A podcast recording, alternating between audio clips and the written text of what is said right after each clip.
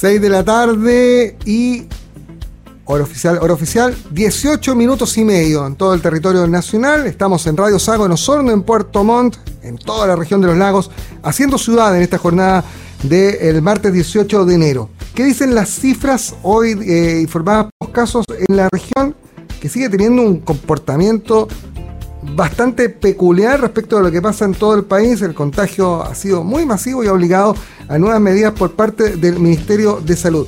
¿Serán suficientes? Sobre todo, ¿cómo enfrentamos ahora como familias ah, eh, en pleno verano, eh, con este relajo que se da en las calles, la aparición explosiva de esta variante en el contagio? Vamos a conversar de aquello con la doctora Marcela Garrido, quien es urgencióloga de la Clínica Universidad de los Andes y jefa del Departamento de Epidemiología de la misma Casa de Estudios, eh, quien está junto a nosotros en la línea telefónica. Eh, doctora Garrido, gracias por responder a nuestro llamado. Buenas tardes.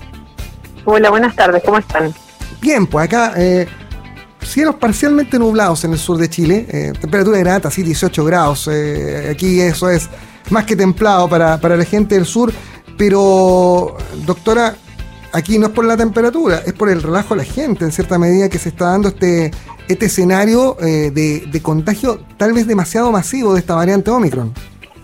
Sí, al parecer ya es la variante predominante y a pesar de que no tenemos como el la genotipificación de todos los casos, nos da la impresión que es la variable predominante y que por eso no ha habido el aumento exponencial de casos nuevos que hemos vivido durante las últimas semanas. Y, doctora Garrido, ¿cómo, hacemos frente a esto? ¿Qué, tenemos que tener presente como familias? Porque uno mira que en las, en las calles, lamentablemente, eh, y esto pasa transversalmente en todas las ciudades de Chile, eh, hay relajo. Hay mucha gente, sin mascarilla, volvieron las aglomeraciones. Parece que los números eh, tan positivos de los meses anteriores hicieron que los chilenos se olvidaran que estamos enfrentando tal vez la tercera ola de una pandemia. Sí, en realidad el relajo ha sido masivo y, bueno, y en general es por la tranquilidad que nos ha dado la vacunación. Creo que el principal llamado es a no relajarse en el sentido de, las medidas que estamos tomando de forma individual y por otro lado a vacunarse y vacunarse a todos aquellos que están rezagados por un lado y a todos aquellos que se han atrasado en ponerse la tercera dosis. Esas son las principales medidas que podemos tomar y bueno, las medidas de prevención individuales que ya conocemos, como el uso adecuado de mascarilla, además de eso mantener la distancia física, el lavado de manos constante, preferir las actividades al aire libre, son las medidas que nos van a disminuir el riesgo de contagiarnos. Pero sabemos que Omicron es muy contagiosa y tal vez no podamos evitar el contagio pese a todas las medidas que tomemos y pese a que estemos vacunados. Pero sí, con esto minimizamos el riesgo de tener al menos una enfermedad grave. Doctores, ¿cómo, lo ven ustedes desde la, ciencia, desde la medicina? ¿Están así como que eh, Omicron en el fondo va a hacer la pega de que todos nos contagiemos para que podamos crear los anticuerpos, más las vacunas, eh, y, en el fondo pueda ser la última fase de la pandemia y lleguemos a una endemia? No sabemos eso, no estamos seguros de si eso va a ocurrir o no va a ocurrir con esta variante en particular. Lo que sí sabemos es que una variante más contagiosa, pero menos grave.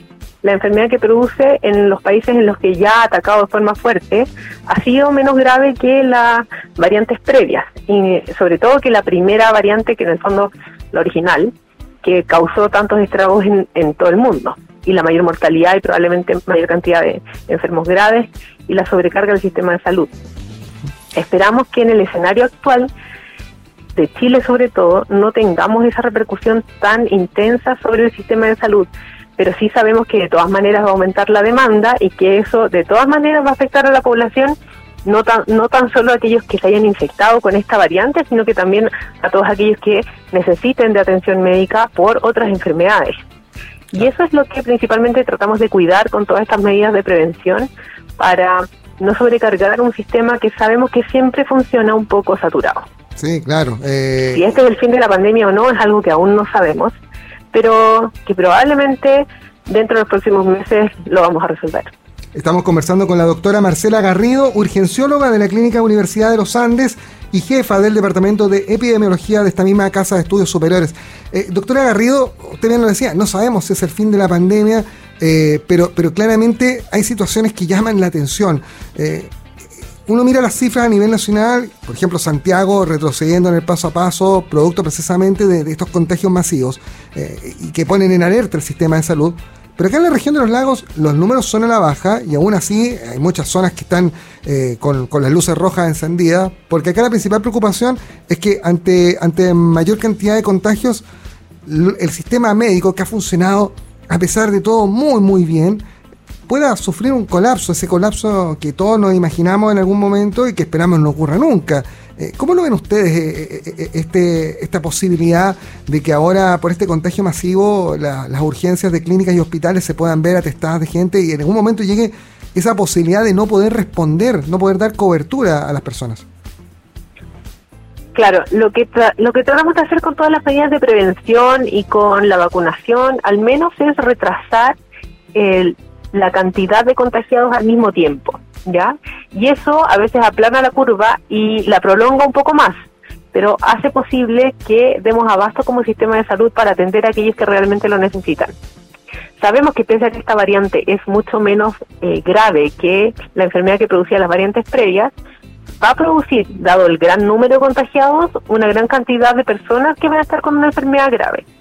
Y para que estas personas se vayan enfermando y puedan tener acceso al sistema de salud y en el fondo una cama y el acceso a ventilación mecánica si es que esta es necesaria, em, tenemos que tratar de retrasar los contagios para que así la curva se vaya aplanando y a, pesar de que vaya a durar más, no nos golpee tan fuerte y no necesiten todos el requerimiento de cama crítica en el fondo al mismo tiempo, para que el sistema no colapse.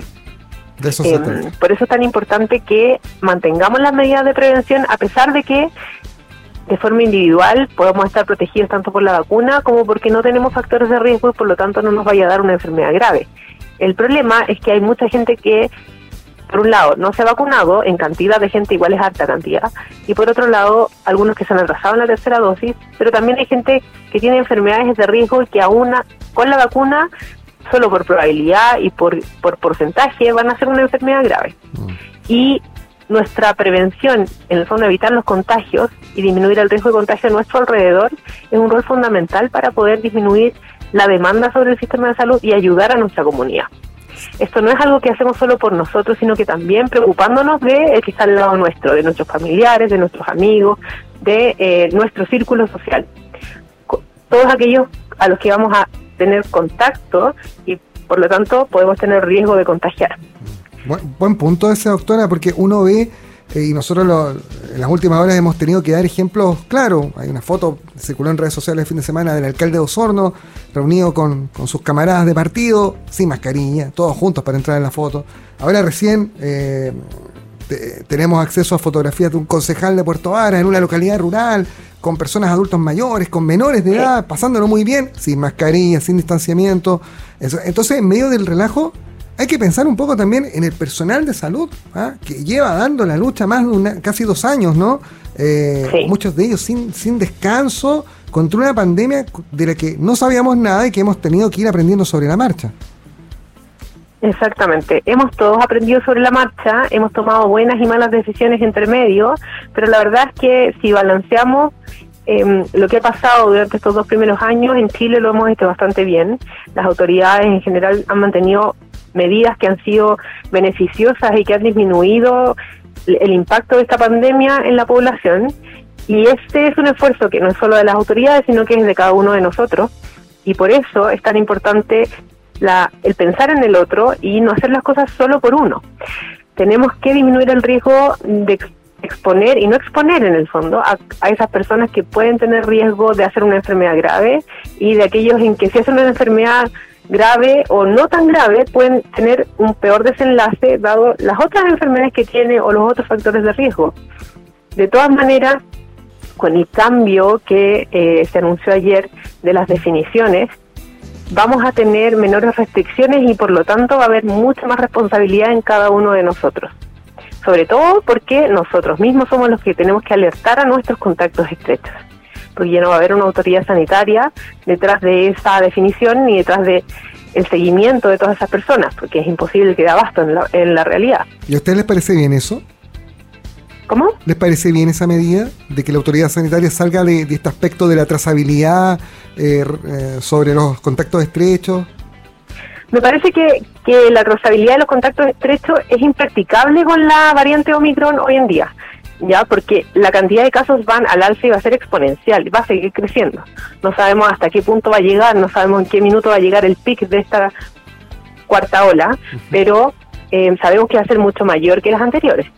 Y eso complica mucho la trazabilidad. Por otro lado, con tantos contactos estrechos, como lo estábamos definiendo antes, y con tantos casos contagiados, se hace impracticable el poder seguir trabajando incluso en el sistema de salud, dado que o te vas a contagiar o vas a hacer contacto estrecho y no vas a tener cómo, en el fondo, eh, cubrir las necesidades para atender a la población. Y de todas maneras sabemos que, eh, a pesar de que es más contagiosa, está dando síntomas antes que las variantes previas. Ya antes teníamos un periodo de observación mucho más largo. Esta variante en particular en general da síntomas como el segundo o tercer día y, estos síntomas nos van a alertar para poder aislarnos. De otra manera sería muy difícil que siguiéramos funcionando, ¿ya? Em, independiente que sea el trabajador de la salud o que sea un trabajador que vaya, no sé, que, que esté como en un trabajo cerrado o en el fondo no teletrabajando, sino que yendo presencial. Claro, trabajo nuestro en la radio, por ejemplo. Yo, estoy solo acá, pero, pero, claro, eh, eh, igual es un riesgo. Salgo de acá, camino, tomo locomoción colectiva, etcétera. Eh. Creo que ahí el llamado es hacer teletrabajo a aquellos, sobre todo a aquellas poblaciones que son más vulnerables.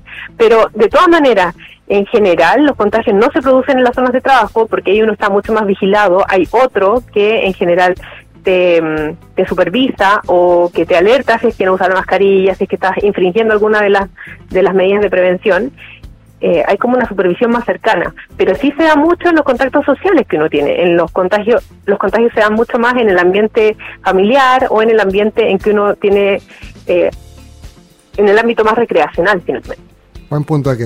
Eh, doctora Marcela Garrido, urgencióloga de la Clínica Universidad de los Andes y jefa del Departamento de Epidemiología de la misma Casa de Estudios Superiores, gracias por estos minutos, se nos hizo corto el diálogo, seguro en el futuro vamos a retomar el contacto. El coronavirus nos da tema todos los días, pero sobre todo nos tiene que seguir enseñando, la pandemia no se ha terminado. Gracias, doctora. Exacto. Muchas gracias a ustedes por el espacio, por informar a la gente. La idea es que nos sintamos informados, nos sintamos seguros y que de verdad vacacionemos de una manera mucho más segura y responsable. De eso se trata. Gracias, doctora. Buenas tardes. Buenas tardes. Chao.